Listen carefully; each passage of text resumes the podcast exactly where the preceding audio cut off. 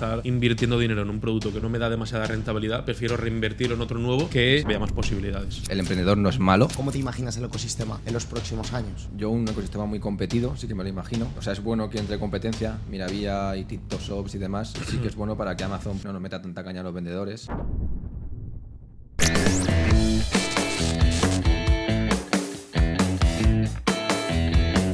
Bienvenido, bienvenida a este noveno podcast, ¿no? Noveno podcast. Noveno podcast. Antes de empezar, por supuesto, siempre recordamos cuál es nuestro sponsor. En este caso, aquí lo tenemos en la tacita, es Stock Logistics. Es la empresa con la que trabajamos desde hace muchos años para realizar todas las importaciones que hacemos desde China. Os dejamos toda la información de la empresa debajo del vídeo. Y ahora sí, vamos a comenzar. Vamos para allá. ¿Cuál? ¿Qué podcast? El 9. El 9. el nueve. noveno.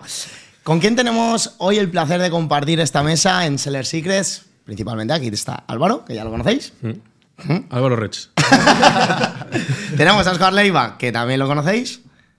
Un saludito os manda. Y Hurtado, que es el invitado especial con el que compartimos tertulia. Eh, hoy va a ser un podcast que hemos preparado bastante contenido. No sabemos hasta dónde nos vamos a ir de, de- Creo que el que, hemos- el que más hemos preparado. el que más hemos preparado, Sí, el sí, resto sí. siempre los hemos dejado fluir. Pero, evidentemente, empezando por Hurtado, sí que nos gustaría conocer y luego desarrollaremos unos cuantos temas. Queremos hablar de la historia de Hurtado, por donde vamos a empezar. Hablaremos también de temas relacionados, evidentemente, con Amazon y también con el mundo de emprendimiento. Pues, oye, hábitos, errores, cagadas. Bueno, a tratar de aportar algo de valor a aquellas personas que nos estáis viendo. Así que vamos a empezar por el principio, en este caso, Hurtado. Eh, Preséntate, cuéntame, cuéntanos eh, quién es Hurtado. Es decir, quién es Hurtado porque ahora eres vendedor de Amazon, también formador y tutor en la academia, pero hasta llegar aquí has pasado por un largo recorrido. Muy largo camino. Muy largo camino, porque yo esto tampoco lo sé y eso a mí también me mola en los podcasts, el no saber, y, y- y eso que estamos currando juntos, el pasado tuyo. Es decir, ¿dónde empezaste en el- o, o qué estudiaste? Luego, ¿cómo te desarrollaste profesionalmente?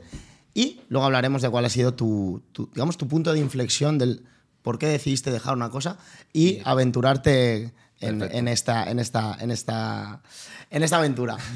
¿Cómo fue tu recorrido al final estudiantil o cómo, te, cómo, cómo empezó Bueno, ese, ese progreso? Yo siempre he sido un estudiante que tampoco se me ha dado muy bien estudiar. ¿Vale? No Ya somos unos nunca- cuantos en la mesa. ya somos cuatro. Tiré por la rama profesional, FP, grado superior, mecatrónica industrial, nada que ver con este mundo tampoco. Siempre me he ido enfocado más a lo que es lo que era mi trabajo en ese momento, que era más mecánico que lo que es este mundo empresarial.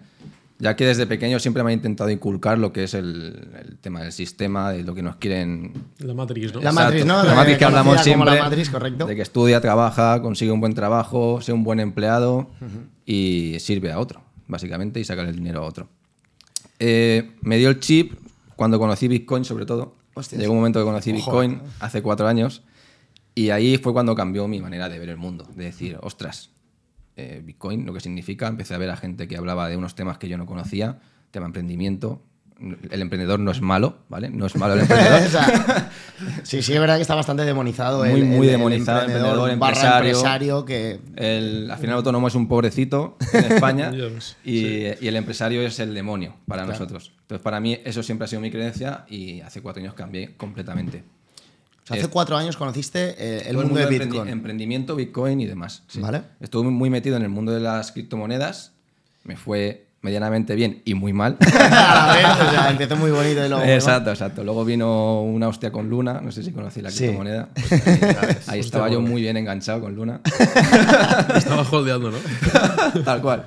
Hostia puta. Y nada, a partir de ahí ya, cuando lo que es las criptomonedas me empezó a ir mal, empecé a mirar otros proyectos, cómo salir de lo que es mi trabajo. Yo llevaba 10 años en la empresa donde estaba trabajando, que era una, una multinacional. Y buscando, buscando, encontré el- lo que es el mundo de Amazon.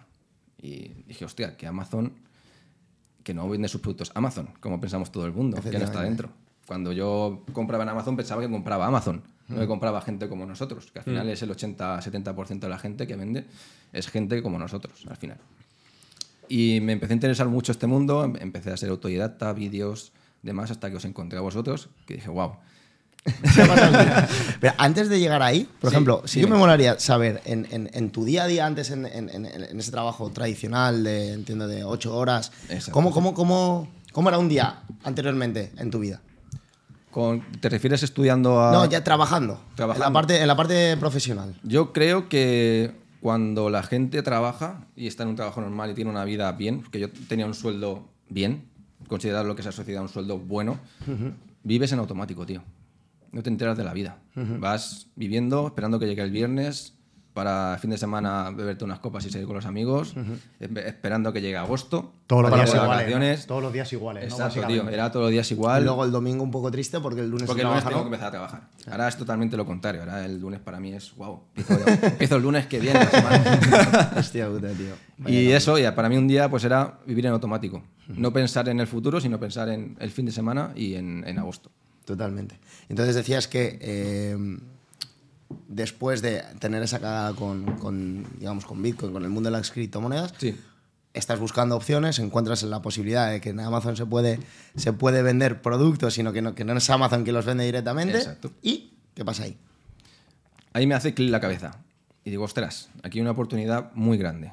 O sea, si tú puedes vender en Amazon, puedes poner tu producto y ponerlo en un escaparate donde la gente, te va a ver gente de Francia, de Italia, de España, de América, o sea, puedes, básicamente, el, el mayor marketplace del mundo, al fin y al cabo.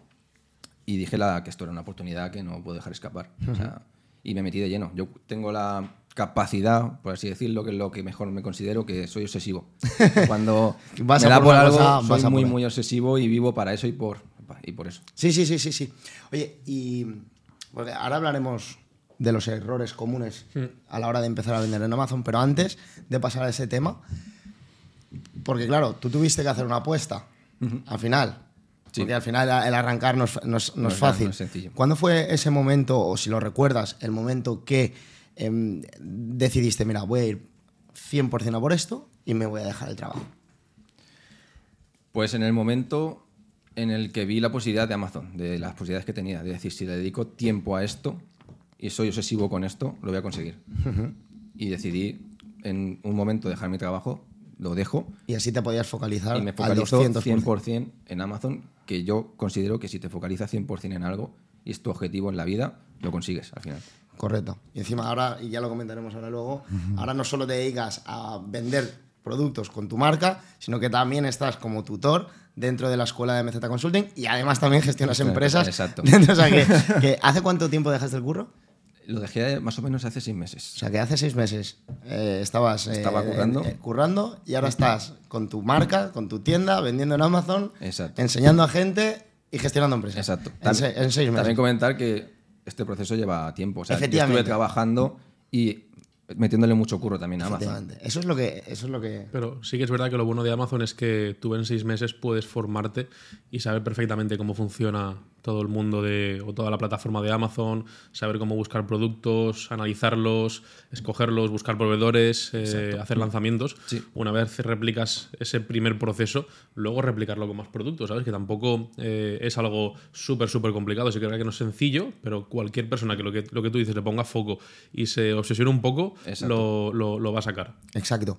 ¿Cuáles son los errores, tú dirías, Álvaro, eh, que deberías evitar cuando empiezas a vender en Amazon? Pues el primer error que suelo ver en la gente es que eh, eligen un producto en base a, a, que piensan, hostia, este va a funcionar de puta madre, sin tenerlo todo bien analizado. Lo primero que tienen que hacer es eh, analizar muy bien el producto que van a escoger, porque el primer producto yo creo que va a determinar un poco el, el- el éxito que tengas en Amazon, porque hay mucha gente que, por ejemplo, lanza un producto y le va bien, y perfecto, va sacando productos, pero sí que es verdad que hay mucha gente que lanza un producto y quizás le da mal y se lo deja. Exacto. Por lo tanto, eh, yo trataría de, antes de, pues quizás eh, ir con prisas y querer lanzar un producto rápido, tenerlo todo bien analizado, tener distintas, distintas opciones y sobre todo ver qué productos, eh, según lo que enseñamos y según los datos que nos extraen las mil herramientas que tenemos para los vendedores de Amazon, eh, escoger ese primer producto. También yo, yo aquí, aquí sí quiero, quiero hacer un apunte, y es que es muy importante la analítica, pero también es muy importante el decidir. Es decir, o sea, tú tampoco te puedes eh, parar durante meses esperando a encontrar ese producto que te haga millonario. O sea, eso no pasa. Creo que es mucho más importante el tomar una decisión y el completar todo, todo el proceso. ¿Tú, Leiva, cuáles dirías que crees que pueden ser los, los errores eh, comunes o alguna... Yo, más que errores al inicio, eh, al poco tiempo de, de empezar a vender. Y es el querer tener beneficios o sacarte beneficios para A tu bolsillito, a tu ¿no? bolsillo. O sea, es decir, Amazon es un negocio muy lento y lo que debes de hacer es reinvertir todo, por lo menos, decirte primer año, o bueno, cada, cada caso es un mundo, pero, pero ese es un error muy común que muchas veces nos escriben y nos dicen... eh, ¿En cuánto tiempo puedo en- ganar ¿En dinero? cuánto tiempo No. puedo ganar dinero? Y yo, vale, si vienes con esa mentalidad, no estás Sí, no, fuera, exacto. ¿sabes? O sea, Entonces, dinero vas eh, a ganar, pero no tú. O sea, claro. el, el proyecto, la empresa, Claro, claro. la marca. Y por eso muchas veces también nos viene gente que tiene su trabajo es, bueno, tú lo hiciste, pero muchas veces decimos, oye, no te dejes tu trabajo así de, de pam, tú porque tienes tus circunstancias Claro, y, sí. y demás, pero lo más común es, oye, cuando ya te funcione Amazon bien, lleves un recorrido y ya puedas sacarte algo a tu bolsillo dentro de un año, un año y pico, o si te va muy muy bien, pues ocho meses, lo que sea. eh, ahí ya bien, te dejas tu trabajo y te dedicas full a Amazon, pero no quieras hacer mm, sin tener nada en la cuenta o apostar todo a Amazon, dejar el trabajo, eh, irás con muchísima más presión, te equivocarás más rápido porque querrás sacar más productos rápido y no pensarás en, en analizar bien. Entonces ese es un error muy común, el querer extraer beneficios muy rápido. Sí. Exacto. Errores que, porque además tú, ahora que estás muy en contacto con nuevos alumnos que están arrancando por donde todos hemos pasado, con los miedos que eso implica, ¿qué, qué- qué errores crees que son los más comunes en estos inicios cuando arrancas un negocio en Amazon? Pero suelen ser también errores comunes en emprendimientos en general. Yo estoy de acuerdo en lo que dicen los compis.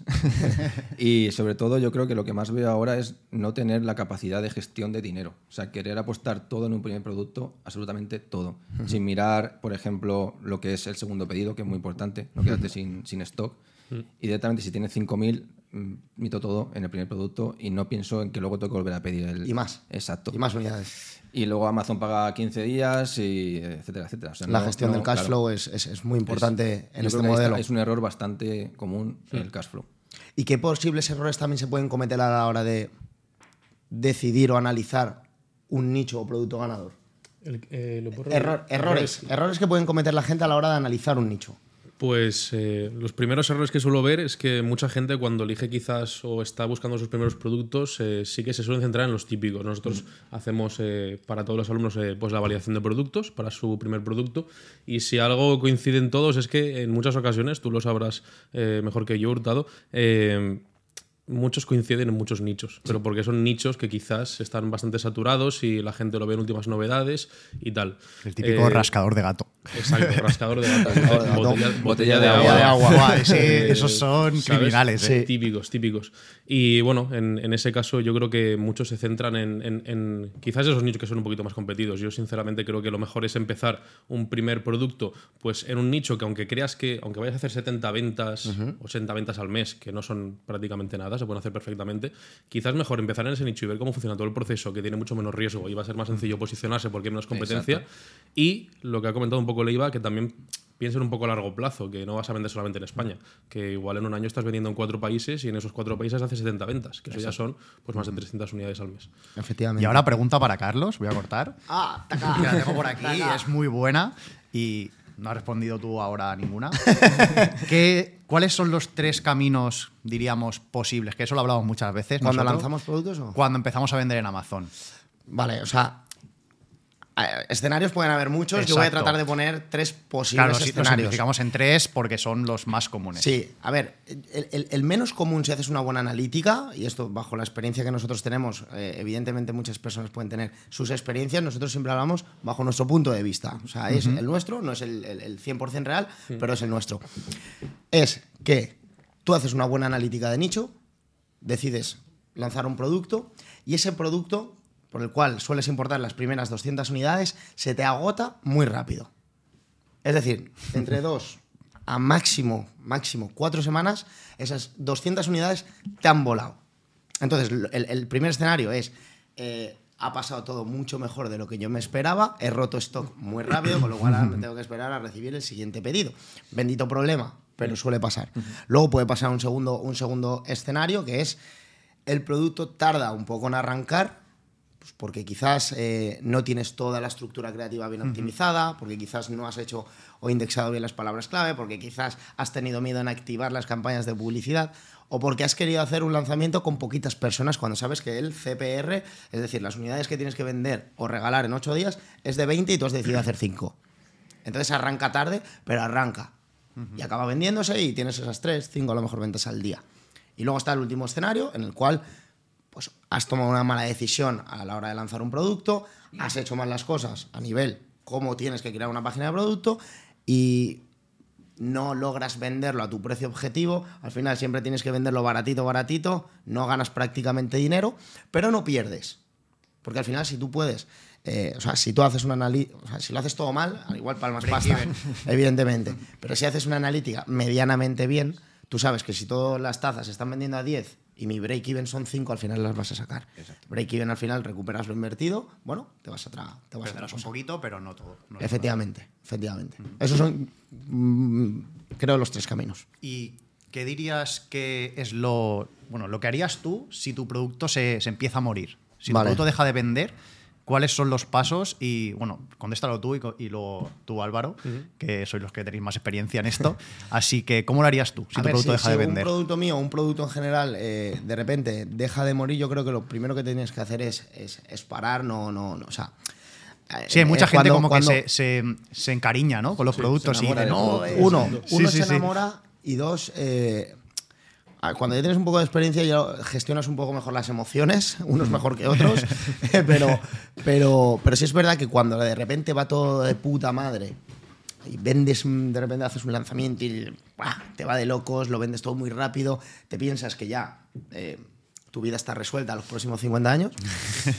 Y cuando de repente algo se deja vender o algo va mal, te piensas que se acabó el negocio, que ya te vas a tener que ir a. Bueno, a, A trabajar, sí, a flejar palés, yo qué sé. Pero no es ni mucho menos, en ningún punto eres el mejor ni en ningún punto eres el peor. Simplemente que cuando estás ahí abajo es una muy buena herramienta para analizar y para analizar todos los factores que tienes posibles en el abanico de, oye, pues igual tengo que optimizar las imágenes, oye, pues igual tengo que mejorar eh, la estructura de texto, descripción, oye, pues igual tengo que mejorar la parte de publicidad, oye, pues igual tengo que analizar de nuevo mis competidores, porque igual han entrado tres o cuatro con un precio mucho menor al mío y eso es lo que me está haciendo packs más atractivos, a lo mejor. Igual tengo que pararme a hacer un análisis de las reviews que están poniendo mis clientes y a lo mejor están coincidiendo en que hay una funcionalidad del producto que no les gusta o que falla o que se rompe. Bueno, pues te paras a analizar y tratas de, por orden, ir mejorándolas o si al final del todo ese producto, por lo que sea, han entrado un huevo de personas, a- un huevo de players al, al nicho y te tienes que despedir de él, pues te despides. Pero no suele ser el caso. O sea, siempre hay algo que se puede mejorar, creo. Creo yo. ¿Y don Ah, ya- Álvaro? Ya, lo ha comentado Carlos que lo primero analizar por qué no se está vendiendo igual que antes el producto, lo que he dicho por las imágenes, descripciones. eh, también tienes muchos, muchos países. A mí hay productos que no me funcionan bien en Alemania, pero en Francia y en España me funcionan perfectamente. También depende un poquito también de- del país. Lo que sí que he notado es que en el momento en el que tú bajas a cuatro estrellas, eh, tu producto poco a poco empieza a desposicionarse porque tiene menos conversión, porque seguramente hay otros vendedores que influye mucho, yo creo que el, de- el- el pasar de 4,5 a 4 es algo que afecta muchísimo a la conversión. Y en caso de que pues hayas hecho un análisis y ver qué, ver qué sucede y no remontas, eh, el producto pues eh, lo, lo- lo mandas a hacer la mano. A tomar por saco. Y a por otro. De hecho, a mí me ha pasado. Yo, eh, el primer producto que empecé a vender en Amazon, a día de hoy ya no lo vendo. Porque sí que es verdad que cuando empecé, pues el producto eh, tenía buen margen porque las tarifas de logística en, en aquel momento eran mucho más bajas que ahora. Y ahora son bastante más altas, los márgenes son pequeñitos, eh, hay bastante competencia. Y eh, dije directamente, pues para estar invirtiendo dinero en un producto que no, da- no me da demasiada rentabilidad, prefiero reinvertirlo en otro nuevo que eh, vea más posibilidades. Tampoco, tampoco pasa nada, que los productos no van a durar toda la vida. Lo que tienes que hacer constantemente, bueno, constantemente, pues todos los años está interesante pues que vayas lanzando algunos productos nuevos para ir ampliando el catálogo. Por estos casos, en caso de que un producto se vaya a la mierda, pues al menos tener otros nuevos que sí que estén tirando. Yo en mi caso, por poner un ejemplo, eh, yo cuando arranqué a vender me hice con un producto que eran unos pendientes de unos aros de plata con una cruz y ese ha estado cuatro años número uno, cuatro años, pero petándolo siempre, o sea, más de 25 y 30 ventas al día. ¿Qué pasó? Que tú no tienes el control 100% de todo lo que pasa. La categoría de joyería antes era una categoría, que era joyería, y ahora, eh, el, el- el año pasado, el 2023, en enero, decidió Amazon unificar varias eh, categorías que están moda, eh, joyería, bisutería y no sé qué más. ¿Qué pasa?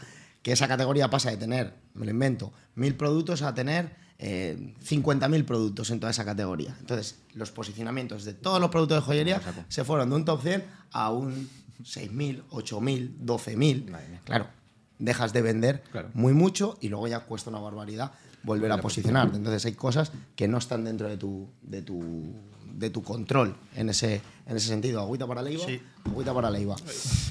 ¿Tú qué, ¿Tú qué dirías al, al respecto? ¿De qué podrías hacer? Si es verdad que tú llevas menos tiempo en este, en este, en este proceso, o sea, en, en- en el mundo de Amazon, pero tú, ¿qué harías? Analítica, lo que habéis comentado. Pura ana- todo, analítica. pura analítica. Y si ves que no hay solución, no enamorarte del producto y no morir con él. Lanzar otro producto y fuera. Exacto, yo creo que al final el- la clave está en lo que dice Álvaro. Al final, si dependes única y exclusivamente del producto, tienes todos los huevos, tienes todos los huevos en la misma cesta. Te estoy viendo ahí ya mirando las preguntas. ¿Qué tienes por ahí? ¿Qué tienes por ahí? Nada, del bloque de Amazon yo creo que le hemos dado ya a todas.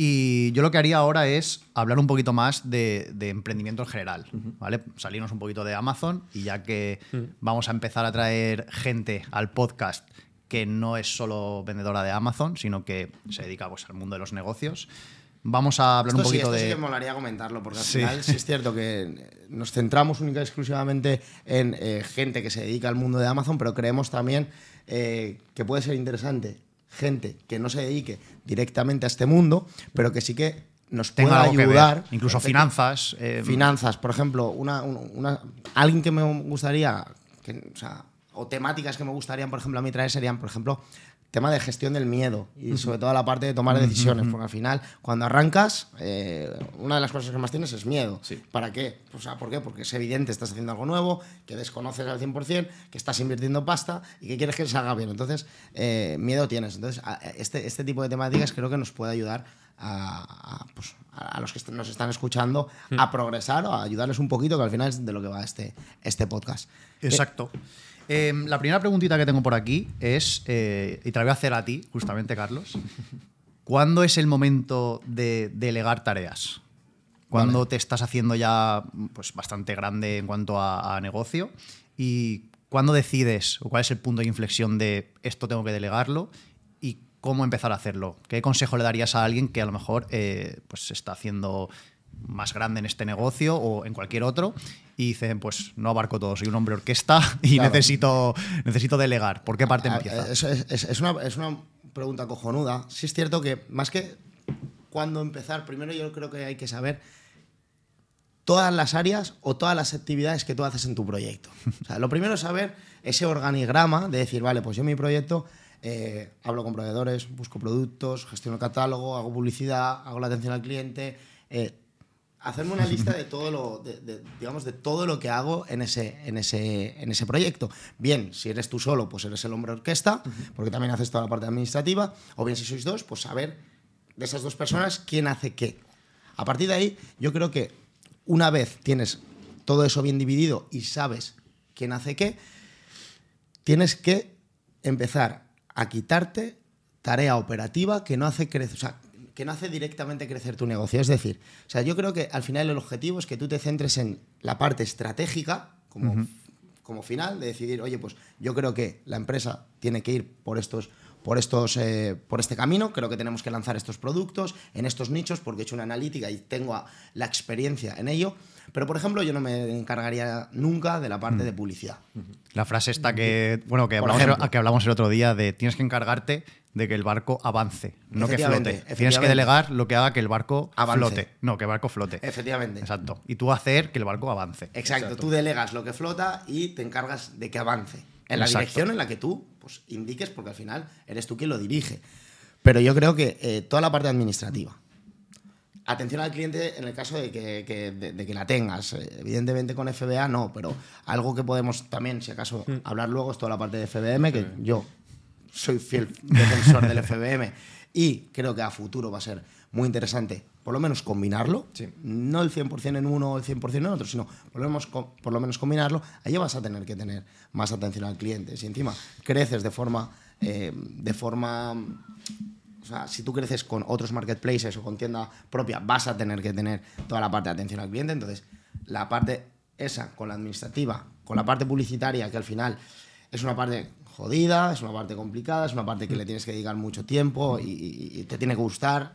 Creo que es im- imperativo el poder delegar o deber delegar esa parte, a no ser que te encante, pero vamos, yo creo que por más que te guste, yo la, la evitaría. ¿Tú qué- Exacto. No, que te tienes que centrar en las tareas que de verdad hacen crecer el negocio, que en este caso es escoger buenos productos. Exacto. ¿Sabes? Lo más fácil que puedes delegar, yo creo que es eh, quizás toda la parte de buscar proveedores, que al principio pues está guay, eh, porque vas recibiendo presupuestos, haces tus cálculos de rentabilidad, que eso por ejemplo a mí me gusta mucho, pero eh, luego es un coñazo. Luego si quieres lanzar cinco productos y tener que hablar con cinco...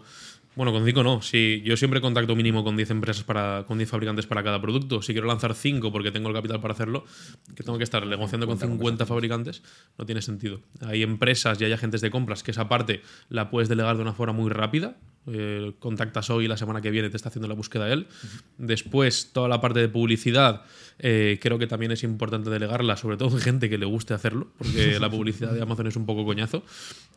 Y quizás después la parte de contabilidad que dice Carlos. Mm. Y, Vale. Es un y, coñazo. y centrarte en eso, en, en estar escogiendo productos y realizar tareas que de verdad eh, reporten un retorno al, al negocio. Totalmente. Continuamos con parte de- del emprendimiento.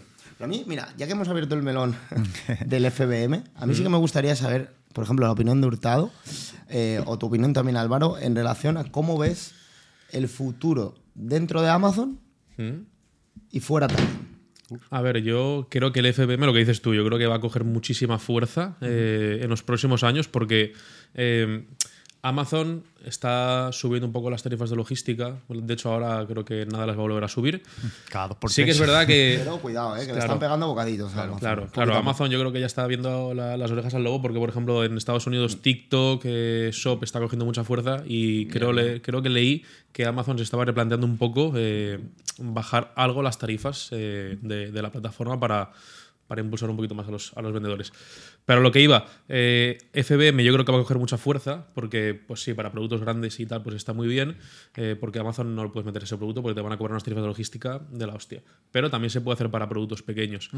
¿Qué ocurre? Que también es verdad que FBA es una maravilla y tampoco hay que pensar solamente en... eh, lo primero que pensar es en los márgenes.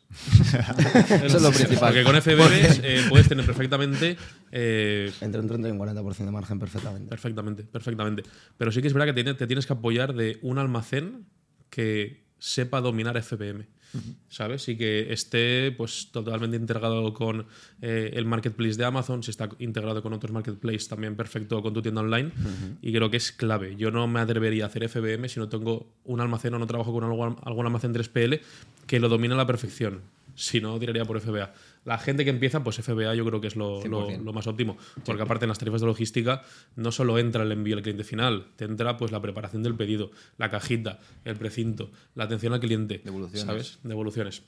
Que bueno, las pagamos nosotros, pero Sí, la, la gestiona Amazon. La Amazon. Eh, y sí, FBM yo creo que va a coger muchísima fuerza en los próximos años. De hecho, Amazon creo que lo va a penalizar un poquito, ¿no? Y va a subir un 2% la tarifa de, de referencia. Afirmativos. Esperemos que reculen, pero tienen, tienen mala pinta. Pero bueno, aún así, un 2%, si en FBM tengo un 10% más de margen, pues tampoco, tampoco va a influir mucho. Voy a, seguir, voy- voy a seguir haciéndolo. ¿Tú cómo lo ves? ¿Cómo ves, eh, digamos, el, el futuro de Amazon? Eh, o, o- o- o cómo va a ser el ecosistema? ¿O cómo te imaginas el ecosistema en los próximos años? Yo un ecosistema muy competido, sí que me lo imagino. Sí que tendremos que... O sea, es bueno que entre competencia, Miravía y TikTok Shops y demás. Sí que es bueno para que Amazon pues no nos meta tanta caña a los vendedores y baje un poco las tarifas logísticas y demás. Y sí que veo muy importante el tema de dominar el FBM, porque a futuro, conforme va creciendo el negocio, yo creo que es muy importante también pivotar un, por una parte del negocio FBM y también intentar salirte un poquito del ecosistema de Amazon, no depender únicamente solo de Amazon. Correcto. Entonces, mi objetivo también es ese, un poquito aplicar FBM y salirme un poco del ecosistema de Amazon. Al final, eh, lo comentábamos ayer en, en- clase, en, en- en la clase de la academia, y es que si empiezas, yo te recomendaría 100% empezar con FBA, Sí, porque al final eh, te olvidas de unas partes mucho más operativas y te centras exclusivamente en seleccionar el producto y en hacer lo que venda y entender cómo funciona la plataforma. Ahora bien, como recomendación a futuro sí que me plantearía el FBM, que tiene más carga operativa, que sabes que Amazon va a ser mm, muy exigente contigo, sobre todo en la parte logística, porque ellos son eh, la eficiencia en, en persona a nivel logístico y te van a exigir eh, lo mismo. Entonces, si tú dices que sirves en 24 horas, tienes que estar poniendo los números de, de seguimiento para que no te saque la tarjeta amarilla. Lo mismo con los mensajes de atención al cliente. Si te dice que son 24 horas, pues tío, tienes 24 horas. Y si desde el sábado por la noche hasta el lunes no te metes y te han escrito el sábado por la noche y tú no lo has visto, mm, te van a sacar la tarjeta. Entonces, Sí, yo creo que tiene dos grandes ventajas. La primera es que vas a poder seguramente tener mejor margen que mucha gente que haga FBA. Eh, Una y, y- y siempre y cuando tengas entrega en uno o dos días, la gente te va a seguir comprando. Y después, eh, la segunda ventaja. eh, uy, se me ha ido. ¿Qué iba a decir? Hostias, se me, se me ha ido de la mente, te lo juro. A ver, Bueno, yo creo que es muy importante, sobre todo para. Ah, bueno, la- per- perdón, y que Sí, es sí. una barrera de entrada para, para muchos nichos, porque no todo el mundo. Seguro que me he dispersado. por ahí ya les está riendo un poquito, ¿eh? Álvaro, ayer saliste. Confiesa, ayer saliste. No, no, no, no, no, no, no. Primera que me lo ofrecieron, ¿eh? Se le Pero bueno. el plomillo. Sí, no, y la, y la- y la segunda es que eh, pues hay más barreras de entrada. Si todo el mundo. eh, cualquier, cualquier vendedor no empieza a hacer FBM. Eh, o no, to- no todo el mundo tiene la capacidad de hacer FBM. Por ejemplo, los chinos, hay muchos, pocos chinos hacen FBM. Claro que no. ¿Sabes? Y el que Todos lo los- hace son a 30 días de envío. ¿o qué Eh, exactamente, exactamente. Hay unas barreras de entrada que tú ahí puedes aprovechar si sabes cómo manejar esa, esa parte logística. Y que no es complejo. No, no, no. no. Al Es- final, es no es complejo. Si es cierto que Hay que estar atento. Hay que estar atento y pendiente de, de- de los No hemos dicho mensajitos. que hay que delegar. Bueno, que la- que- pero que atento. en este caso, sí, al final suelen ser, pro- o sea, suelen ser nichos que tienen un poco más de complejidad a nivel logística, por peso, por volumen, que mucha gente se frena en un primer momento, pero que realmente luego es mucho más sencillo vender. Y una de, las, una de las cosas que la gente tiene miedo es, hostia, pero luego la escalabilidad es completamente distinta, porque un producto de FBM no es tan sencillo venderlo de forma internacional. Y esto también lo comentábamos ayer justamente en clase, y es que yo creo que hay diferentes formas de escalar. Una es la vertical, oye, voy ampliando países como loco. También decir que no es tan sencillo vender de forma internacional, que no es, si yo vendo mm, 300 unidades al mes en España, voy a vender 400 en Italia, 500 en Francia y 600 en, en Alemania. No es así, mucho menos. ni mucho menos. Pero creo que sí que hay una- un crecimiento, digamos, horizontal, o sea, un, sí, un escalado horizontal que sería el de me centro en España, por ejemplo, con productos FBM, otra parte, un porcentaje en FBA que sí que puedo hacer el crecimiento vertical clásico, Sí. pero luego también tenemos toda la parte de nuevos mercados. Mira Vía, Shopify, eh, que eso es un reto que yo tengo para este año, a ver si consigo aprender a vender por tienda, por tienda propia. Eh, Worten, Fnac, Leroy Merlin, Carrefour, o sea, eh, eBay, Corte eBay, Inglés. eBay, eBay. eBay sigue siendo creo que el tercer marketplace más Te visitado. lo de juro que nunca he comprado nada ahí. En eBay. tampoco comprar nunca. o sea, que quiere decir que Me hay, parece muy, muy, no sé, muy, rari- muy raruno. Que hay- muy vintage. Sí, muy ¿eh? creepy, muy, un muy- abuelo sí, ya, sí. yo veis. Pero bueno, quiere decir que hay muchas, hay muchas otras, hay muchas otras posibilidades en, en ese sentido. Sí. ¿Qué tenemos por ahí?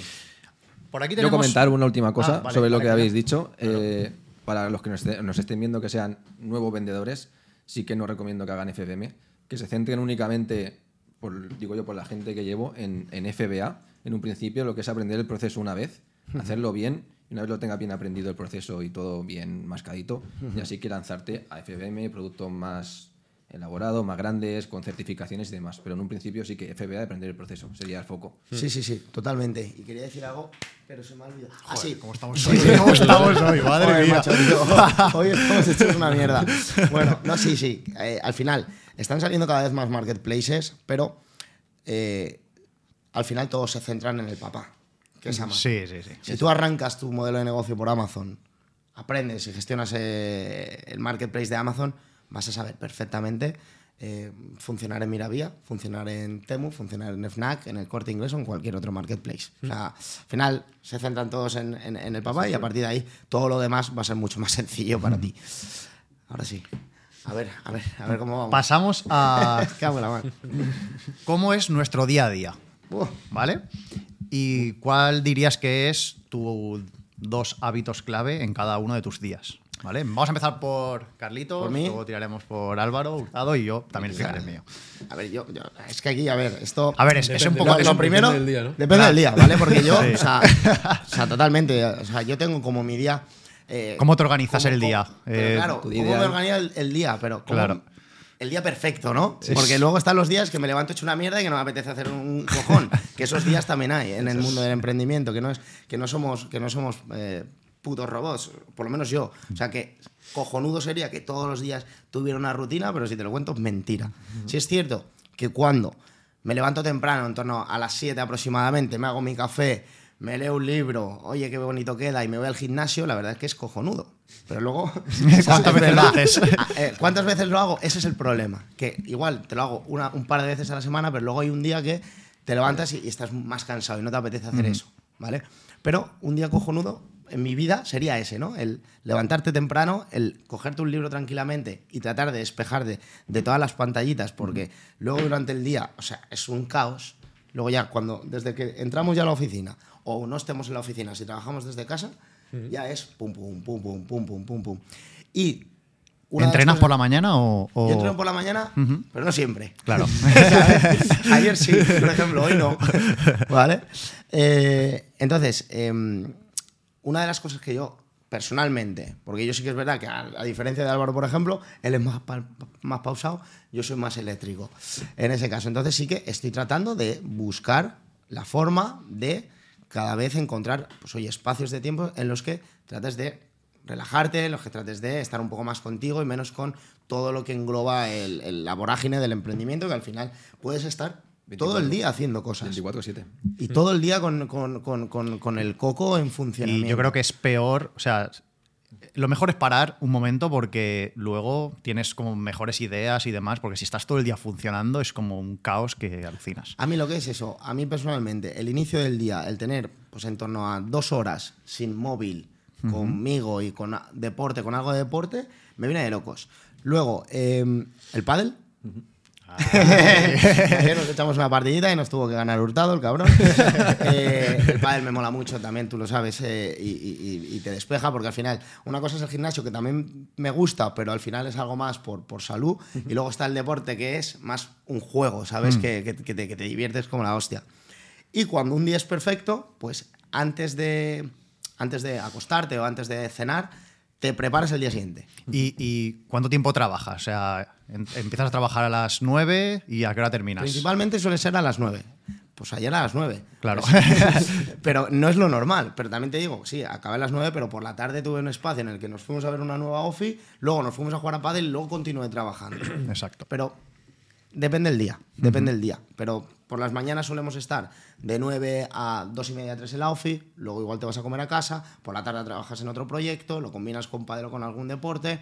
Entonces, pues es que depende del día. Pero yo creo que 10 horas no te las ¿Y quitan. a qué hora te vas a dormir? Eso es yo caigo que- ya y sí que caigo bastante pronto. Yo a las 11, 11 y media estoy cao. Pero caigo. suerte, ¿eh? O yo, Yo caigo, yo caigo a plomo, ¿sabes? Caigo, caigo a plomo. O sea, no- o sea, ya a lo mejor si me pongo una serie, por ejemplo, eh, me duran cuatro días los capítulos. Alvarinchi. Yo lo mío es bastante simple, tío. Yo, como tú, ¿no?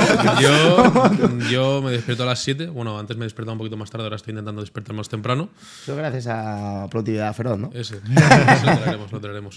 Hostia, estaría bueno. y, y bueno, también estoy intentando, a partir de este año estamos en enero. Ya, ya- ya- ya vere- ya veremos, ya veremos en mayo. ¿no? Estoy intentando leer un poquito, aunque sean, yo qué sé, 10 páginas al día. ¿no? Poco a poco. Y, y nada, eh, pues desayuno, eh, bajo al perro y sobre las ahora ocho y media más o menos suelo estar en la OFI. Y, y me pongo un poco al principio a revisar los pedidos de FBM de, de mi cuenta para ver que están todos bien enviados, que no se han dejado ninguno por ahí. Reviso algunas cosillas más de la cuenta, si hay que hacer envíos a los almacenes de Amazon y tal. Y, y nada, eso me lleva muy poquito tiempo, media hora como mucho. Sí que es verdad que eh, alguna cosilla, como por ejemplo, así de temas de la cuenta de Amazon, pues yo qué sé, pagar alguna factura o hacer alguna cosilla, pues sí que, sí que lo gestiono yo. Y luego ya pues me pongo con la parte de AMZ, que es lo que le dedico más o menos pues eh, prácticamente toda la mañana. con, con ver lo que tenemos que hacer, que siempre hay cosas que hacer. Y lo que ha hecho Carlos, más o menos dos y media nos solemos ir. Y yo eh, pues voy a casa, como yo voy al gimnasio después de comer, eh, sobre las 4, 4 y media, y bueno, yo estoy bastante rato, más o menos una hora y cuarto, una hora y media, y luego ya me vuelvo para casa. Y en eh, más o menos suelo hacer de 7 a 9 eh, un poco más de trabajo. Un poco más de trabajo, ya sea de meseta, de la cuenta, de lo que sea. Sí, es cierto que ayer comentábamos, lo estaba hablando contigo, que ahora sí que estamos acostumbrados a ir por las mañanas A la ofi, luego comemos en casa, y luego por la tarde también le damos algo. Eh, pero sí que es verdad que queremos cambiar un poco el Con mood. la nueva OFI tenemos que Con estar todo el día ahí No, pero sí es verdad que lo comentábamos que creemos, y yo también se lo comenté ayer a, a, a Mireia, mi pareja, que es verdad que al final cambiar tanto de spot Sí, pu- a mí me puede ser bueno, pero Sí. lo que nos molaría ahora cuando nos cambiemos de OFI es arrancar en la OFI, comer allí, descansar un poquito, darle por la tarde y tratar de sacar toda la faena en ese espacio de tiempo. Cuando te vuelvas a casa, ya pensar en, en- en- en- a lo mejor en cosas más tuyas, de tu desarrollo personal, de lo que tú quieras, de deporte, de leer, de aprender una habilidad nueva, porque eso es otra cosa que, que, que este año yo también quiero, porque siempre estamos formándonos, sobre todo con Juan Represa, en el ámbito más empresarial, pero el aprender, y bueno, en el, en el mundo de Amazon siempre estás intentando buscar nuevas fórmulas para, para poder crecer, pero tratar de aprender alguna habilidad nueva es lo que eh, este año a mí sí que me gustaría dedicarle, por lo menos media hora al día. Si media hora al día es constante, yo creo que en un año tienes una habilidad integrada más en tu, en tu portfolio, ¿sabes? De- del coco. Hurtado. Yo siempre he sido un hombre muy nocturno. Me ha gustado mucho la noche. Bueno, yo- Pero últimamente he lo cambiado, he cambiado de hábitos. es complicado, ¿eh? Quitar, quit- quitarse ese Lo hábito. bueno que tengo yo es que me acuesto y me duermo.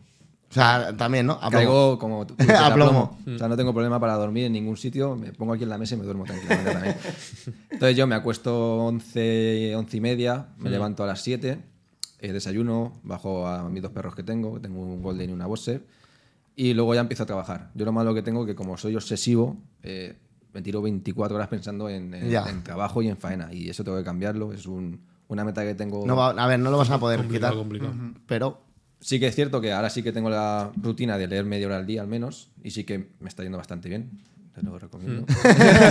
me duran los libros igual una semana, semana y media, me leo un libro tranqui- tranquilamente. Hostias. Y eso está guay. Leer siempre aporta bastantes cosas. ¿De qué tipo de, qué tipo de. Emprendimiento. Ahora Todo full emprendimiento. emprendimiento. Full emprendimiento. Obsesivo, obsesivo. Con las estas de Blesio. Y también me gustaría eh, mejorar mucho mi oratoria. Sí que Vale. estoy con técnicas de oratoria, ponerme el lápiz en la boca, leer en voz alta y demás. Y sí que es algo que quiero mejorar. Pues mira, ya tienes un reto para, para este año. A ver, para ser tu, tu primer podcast que decías que estabas muy nervioso. ¿Estoy bien? ¿Estoy bien? Luego lo veré, a ver si estoy bien o no. Parece que estamos hablando Sí, ayer. entre colegas, tío. Estamos entre colegas al final. Sí, sí, exacto. ¿Y qué más? Y luego ya es full, full eso. Sí, es que ahora estoy obsesivo. O sea, tengo que. Gimnasio, pádel, también. Eh, pádel, pádel, Pádel. ¿Cuántos, pádel días, ¿Cuántos días, más o menos? cinco a la semana. ¿Cinco días? Cinco días a la semana. Un entrene, ¿no? Entreno lunes, miércoles, compito fin de semana y luego partida entre medias siempre me pongo. Hostia puta. O sea que sí, el pádel es a full. A ver si tenemos por aquí alguien que nos está escuchando que quiera una partidita con el, con el, Retamos, con el retamos. MZ Timo. Podríamos Exacto, hacer exacto. un torneito. Esto puede ser buena, Hostia, ¿eh? buena idea, De hecho, para el lo tournament. hablamos, lo hablamos en un día. ¿te Esto acaba de salir. En, Sí, sí, en sí. Discord lo dijimos de, hacer algún torneo. para el tournament. Hostia, tenemos a Piero, entrenador de pádel también. Ojo, Sí, eh. Cuidado. eh. Piero era entrenador de tenis y de pádel, me parece. Pues habrá gente Hostia, pues igual aquí, aquí, aquí puede Ojo, haber. Puede pasar algo. Vale, de cara a veranito. Hombre, claro. Sí, que salga más la bola. Que salga más la bola. ¿Y tú, señor Leiva? Bien, yo, eh, bueno, yo siempre he sido muy dormilón. Sin- yo antes, como decía, yo era muy nocturno, siempre me gustaba trabajar por las noches. Desde hace ya un tiempo no trabajo nada por la noche, lo dedico a, a mi pareja, a estar en el sofá tranquilo. Y nada, yo me suelo despertar 7, 7 y media, depende de lo remolor que me haga por la mañana. No hay ningún yados por aquí, ¿no? no, me parece que no. Eh, leo, ¿vale? Media horita. Sí que es verdad que yo no me, no me he puesto a leer todos los días, sino que tengo que leer más de dos días a la semana. Buen y me hago como una, una lista. eh, bueno, Bueno, tú, tú- tú también eres un poco obsesivo con todas esas vainas. Sí, sí, sí, sí. Y, y nada, luego eh, no como nada durante toda la mañana. Siempre hago ayuno hasta la hora de comer. eh, directamente cuando termino de leer, eh, me visto, trabajo, bueno, voy para la oficina los días que hay que ir, si no, pues a mi casa, al despacho y, trabajo ahí. Y nada, a mitad mañana, bueno, a las dos, dos y media por ahí, parón, comer y sobre las tres y pico un poquito más de AMZ. Luego, gimnasio o pádel. gimnasio también. Palabras eh, más lo- repetidas de todo el Sí, sí, sí. Luego también eh, gimnasio mínimo dos días, máximo tres. Normalmente siempre suelo ir lunes, miércoles y viernes, ¿vale? y, y- No voy a que me mínimo ponga de- fuerte. No voy a que fuerte.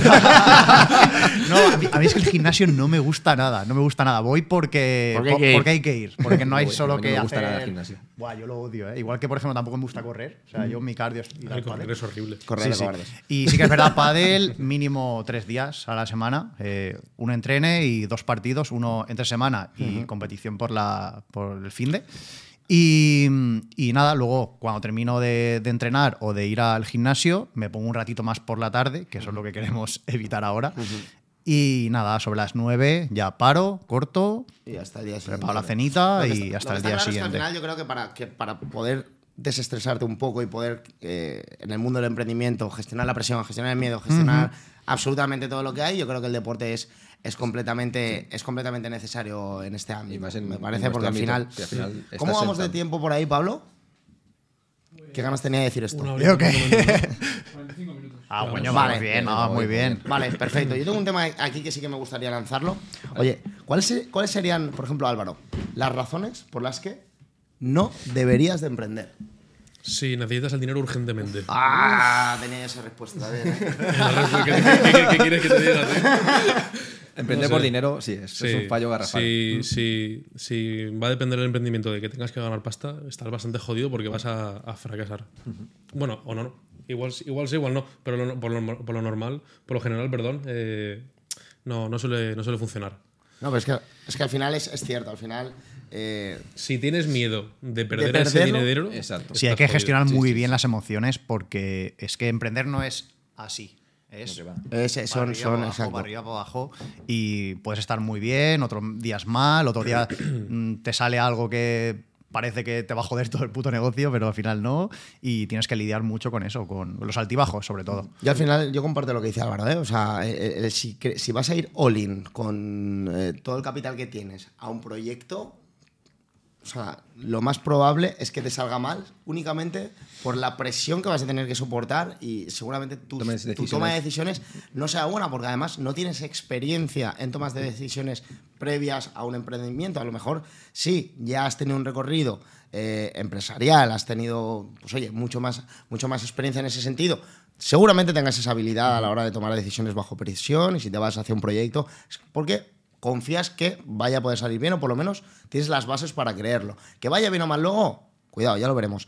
Pero si es tu primer emprendimiento y vas all in con todo, lo más probable es que, es que, es que mm, salga mal. Yo lo que te diría, o lo que diría la gente, eh, al final, producto mínimo viable. Es decir, tío, vamos a probar primero, vamos a entender cómo va esto. Mm, Prefiero ir con un producto de un coste mucho menor, simplemente por entender el, el- concepto, el cómo funciona el marketplace, el cómo funcionan la- las PPC famosas, el cómo funciona eh, la logística, el cómo funciona subir un producto, todo eso, y luego ya lo iremos haciendo grande. Pero no te vayas con, eh, yo qué sé, 10 productos de primeras o 5 productos de primeras cuando ni siquiera sabes gestionar uno. Exacto. Vamos, eh, ese, ese- ese es mi punto de vista. Sí, Sí, igual. Y sobre todo saber en qué te estás metiendo, porque no puedes arrancar un negocio que no conoces. Yo empecé en Amazon, bueno, lo he contado mil veces, porque en las prácticas que hice, eh, pues yo era mozo de almacén al final y, y estaba preparando los pedidos menos los de Amazon. Entonces me di cuenta un poco de, de, coño, este modelo de negocio está súper optimizado, no tengo que gestionar el stock, no tengo que gestionar la atención al cliente, solo me tengo que dedicar a lanzar productos. Y después eh, empecé a trabajar en una empresa que se dedicaba a eso. Y empecé mi negocio de una forma mucho más segura porque ya sabía cómo funcionaba y porque ya lo estaba haciendo en otra empresa. ¿Qué ocurre? Que yo creo que si quieres lanzar un negocio, lo primero que tienes que saber es cómo funciona por dentro. No de primeras nunca has tocado, digamos, e- ese sector, entres a, entres a, a montar tu negocio. Yo si, por ejemplo, no tengo ni idea de logística, pues no tiene ningún sentido que monte un almacén 3PL, ¿sabes? Va a depender un poco también de, de- de cómo vaya desarroll- desarroll- desarrollándose tu, tu vida y, y dónde acabes. Yo creo que también influye mucho, por ejemplo, el, el, eh, eh, si, por ejemplo, eres abogado y trabajas en un despacho grande, pues eh, será mucho más fácil a futuro que te vaya bien tu propio despacho que si no has estado en uno previamente, porque ya sabes perfectamente cómo trabajan. Yo creo que también influye mucho esa parte de por dónde, por dónde empiezas ¿no? tu, tu Sí, recorrido va laboral. tu, tu vida, por así decirlo. Y Hurtado, ¿tú cómo, cómo dirías que influye tu entorno también a la hora de emprender o cuando estás emprendiendo? O sea, el entorno es muy importante y, y cómo... Yo diría que es una pata súper importante para el emprendedor, el entorno. Que tengas un entorno bueno que te apoye y que tus decisiones que tomes, aunque parezcan locas en un principio, tengan tú mismo. es importante. Yo sí que tengo la suerte de que tengo amigos que cuando les dije que iba a dejar mi trabajo, de que ganaba bastante dinero por algo que ni había probado, sí que dijeron, hostia. Estás un poco loco, ¿no? Pero lo dijeron, vale, si lo tienes claro tú, Claro, tira ¿de qué para te adelante. sirve también Claro, ganar mucho dinero final. si estás amargado? Exacto, Que- sí, sí.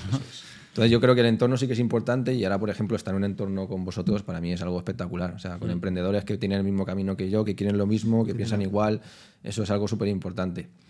Si tienes un entorno malo, yo sí que, no soy nadie para aconsejar, pero sí que aconsejaría que alejarte un poquito de ese entorno. Y Sí, al final ese a camino del desierto, ¿no? Quedarte un Exacto. poco más solo. Porque al final, en- no, sé- no sé cómo era el dicho de que eres en la media de las tres personas que más te juntas. ¿no? Entonces, eso yo creo que dice mucho de la con quién nos juntamos y quiénes somos realmente. Y en tu caso, por ejemplo, tu mujer, ¿qué, qué opinaba de- al respecto? Buah, mi mujer, mi mujer es, eh, es una, vamos, bellísima persona, estoy súper enamorado de ella, pero sí que en este punto hubo... Hubo Sí, fricción. ella, ella es muy de sueldo fijo, trabajo fijo, Sí, todo lógico, muy seguro, vista todo el año lo que voy a cobrar, sé lo que cobro, lo que tengo de vacaciones y eso a ella le encanta. A mí no, a mí yo llegué a un punto que dije, no, yo quiero emprender, quiero más en mi vida, quiero tener vacaciones cuando yo quiera, irme cuando yo quiera, quedar con quien yo quiera, cuando quiera. Y, Libertad. y, claro, libertad al final.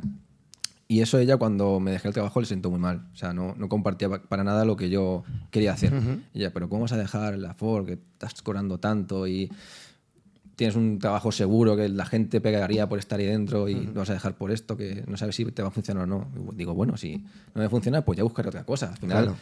yo sé que esto es lo que no quiero y que quiero esto. Voy a luchar por esto. Claro, tiempo vale. de volver a trabajar siempre estás. Exacto. eso es lo que Efectivamente. le- ¿Y ahora que no es tan seguro como la gente se imagina. Exacto, final sí. No, Sí, no tienes el control. La multinacional dice cierro. Y ya está. cierras y, ya cierras está. y tú te vas- y te ¿Y vas a ahora, la ¿y ahora calle. qué piensa? O sea, ahora... Ahora totalmente lo contrario. ¿Ves? Ahora, eh, Ahora quiere, ella tal cual, tal cual. Sí, sí. Vale, vale, vale. Qué bueno, qué bueno. Vamos a ir terminando, pero sí que quiero ah, sacar una pregunta. En este caso, volvemos a la temática de Amazon y es, oye, ¿cómo se puede ganar dinero?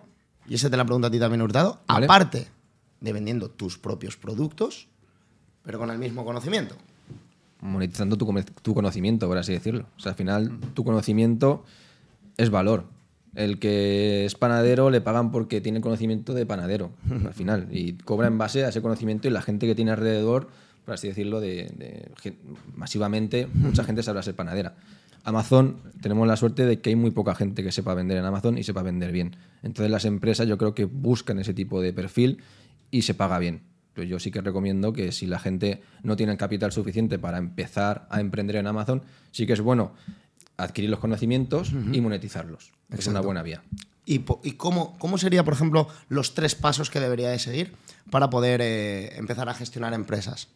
Para poder gestionar empresas, lo primero es conocimiento, Conocimiento. Segundo, perfil, un perfil, crearte perfil LinkedIn, buscar empresas, eh, al final tener contactos. Estar presente, estar presente en redes. Y, ¿y a qué tipo de empresas atacarías, por ejemplo? yo personalmente atacaría a empresas que no venden en Amazon. que todavía no están vendiendo en Amazon, Exacto. que tienen producto y que o no saben o nunca han Exacto. tenido la oportunidad. Y tú darles el servicio de ese producto, poder llevarlo al mundo de Amazon y poder expandirlo. Correcto. Y crear marca alrededor de ella, y etcétera, etcétera. Yo creo que esto es un, esto es un buen melón, Álvaro. Yo creo que esto es un buen melón. Al final, eh, todos nos hemos estado centrando siempre en, en lo que es el producto, pero coño, el poder monetizar tu conocimiento, que es con lo mismo que ya sabes, poder ganar dinero de diferentes, de diferentes formas. Y una de ellas es que es esta, es que la de miles y miles y miles de empresas en España únicamente, y esto lo puedes hacer en cualquier parte del mundo, literalmente. Bueno, si te vas a Alemania, pues vas a tener que a- o aprender alemán o apoyarte de alguien, pero bueno, solo quedándonos en España, la de miles de empresas que tienen productos a la venta, que no están en Amazon, que tú les puedes llamar, contactar y decirles, mira, que yo te gestiono todo tu producto, todo tu catálogo en Amazon, que tú no tienes que hacer prácticamente nada y que te voy a cobrar un fijo o un fijo de una comisión por ello. Y te voy a hacer escalar en facturación, escalar en eh, beneficio y también escalar en valor de lo que es tu marca, tu empresa.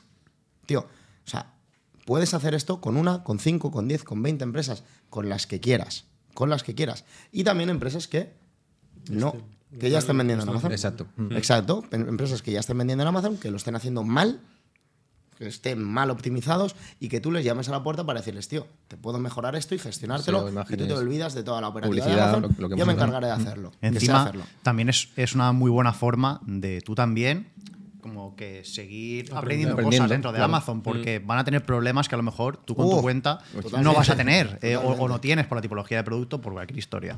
Entonces también te sirve para autoformarte tú en el mundo de Amazon y, y- y estar en constante crecimiento. Sí, Totalmente. final, lo que decimos es que somos solucionadores de problemas. O sea, estamos todo el día con problemas y solucionando problemas, Es así. básicamente. Al final, el que más lejos lleva, llega, yo creo que es el que más problemas Sí, solventa. mucha gente cae al inicio por no solucionar el primer problema que le llega. Efectivamente. Muchísima gente. O simplemente caen porque ah, llegan a un problema en el que eh, deciden no eh, focalizarse en solventarlo, porque es muy probable que detrás de ese problema esté el pelotazo, esté Claro. el éxito, esté el, el- el crecimiento. Entonces, es que es un problema tras problema tras problema y no, no acaban. Es que lo que la gente tiene que saber es que no se acaban. No llega un punto en el que has solucionado tantos que ya no hay. No, es que has solucionado tantos y es que van a ver. Y cada vez más, Más, grandes. Cada vez más grandes. Son pantallas de videojuego que cada vez el nivel se va haciendo más grande. Eso sí, a medida que vas solventando problemas más grandes, la recompensa Es siempre, siempre es mayor. Y ya sabes cómo hacerlo. Y Exacto. ¿Cuál diríais que es un, un buen tip o un buen truco para lidiar tanto con el estrés como con los problemas que te vienen para decir, vale, eh, calma, esto se puede solucionar? ¿Cómo lo sois hacer vosotros? Si pensáis en ello eh, o os coméis la cabeza durante todo el día o, o- A mí lo que me viene muy bien para despejar la mente es salir a pasear, tío. Total. Sí. Sí. O, o bueno, o el deporte, que justamente los cuatro hemos coincidido que todos los días prácticamente hacemos deporte, deporte. y es una muy buena forma. Sí. que es verdad que tú me lo dijiste, yo solía ir eh, cuando iba al gimnasio y tal, eh, siempre solía ir con, con el móvil y estaba pues entre serie y serie, pues te pones ahí a ver. Y tú me dijiste, yo el móvil intento no tocarlo mientras estoy en el gimnasio. y Solo últimamente para- lo estoy haciendo. música, sí, lo estoy haciendo y...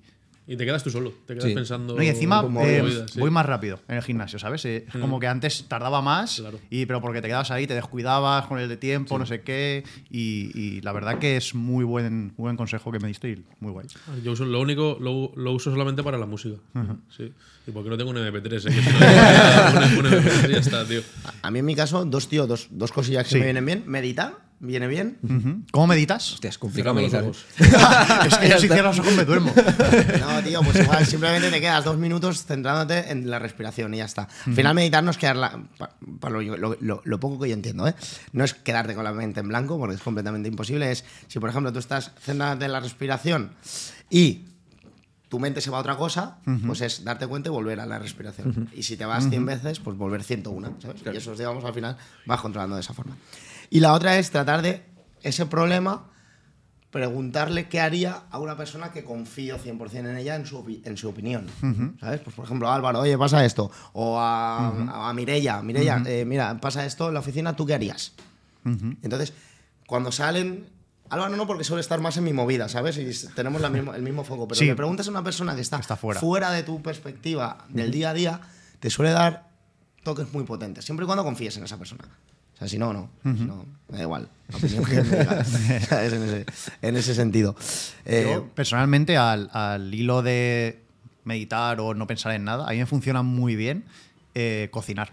cocinar es buena. Eh, Cocinar yo, es por ejemplo, eh, bueno, con mi pareja y tal, pues ella se encarga de las comidas, yo de las cenas y demás. Y llevamos como un orden de cosas de la casa. Orden siempre. Siempre, casa siempre hay orden. Somos un- unos locos de eso. Eh, a mí me funciona mucho el terminar de trabajar, que suelo terminar pues ocho y media, nueve, dejo el móvil, me pongo un podcast mientras cocino, bajito, eso sí. A veces no me pongo nada y me centro en hacer bien la cena o cocinar o estar ahí tranquilo sin hacer nada, o sea, sin que nadie me maree. Y, y me funciona muy bien. O sea, yo lo- os lo recomiendo. Si tenéis un rato para parar, desconectar y no os gusta meditar como a mí, porque yo me pongo a pensar ahí y no, me- no me concentro. Y es un buen, es un buen tip. Totalmente. Te tiene que gustar. Te tiene que gustar. A mí lo único que me desconecta es el pádel. No, A ver, más padre. Yo, al final, al, pádel al- cuando- al final yo creo que esto se va a llamar Padel Secrets, ¿eh? no soy capaz de desconectar en casa, que eso tengo que trabajarlo y lo trabajaré. Pero sí, el único que sitio que desconecto ahora mismo es en el pádel. Me meto en la pista y no hay nada más que la pista yo. Es que está- Eso, eso a mí también me pasa así. muy buena. Vamos a cerrar ahora sí. Venga. Cerramos con una recomendación de un libro y ya nos ponemos aquí en modo, en modo, Vale. en modo bigotinis. ¿Uno o dos? Uno o dos. uno, uno, uno. que no me sé más. Este. Vale, ¿quién empieza? La Super Pop. No, eh, empiezas tú. Vale, yo eh, en cuanto a productividad, hábitos y demás, el famoso hábitos Me atómicos. cago en la puta madre. ¿Qué vas a decir? Abuela mar, tío. El único que me lo hemos leído. Ah, Vale, siempre eh, está la, la vieja confiable de padre rico, padre pobre. La vieja confiable. ese, ese- ese es que quien no se le haya leído eh, es el primero. Y bueno, ese en cuanto a hábitos, eh, productividad y demás, que a mí me gustan mucho esos temas. Y en cuanto a marca, eh, negocios y demás, me gusta mucho el, el libro rojo de las marcas Bueno, eso me lo, de, de creo que lo tengo el tuyo, me lo pasas, me lo diste. Sí, te lo, te lo dejé. lo tengo. El libro rojo de las marcas y a pesar de que es de hace bastante tiempo, lo escribió un crack, ¿vale? De la publicidad. eh, me gusta mucho porque toca todos los puntos eh, esenciales que deben tener, que debe tener una marca para, pues, para tener éxito o para hacerlo bien, por así decirlo. Entonces yo recomendaría esos dos. Hurtado. Yo, El poder de la mente millonaria, es un libro que me gusta mucho. Te hace un tic en la mente de, al final, focalizar tu mente en lo que quieres y en lo que quieres conseguir y pensar realmente en cómo quieres ser y empezar a actuar de esa manera hoy.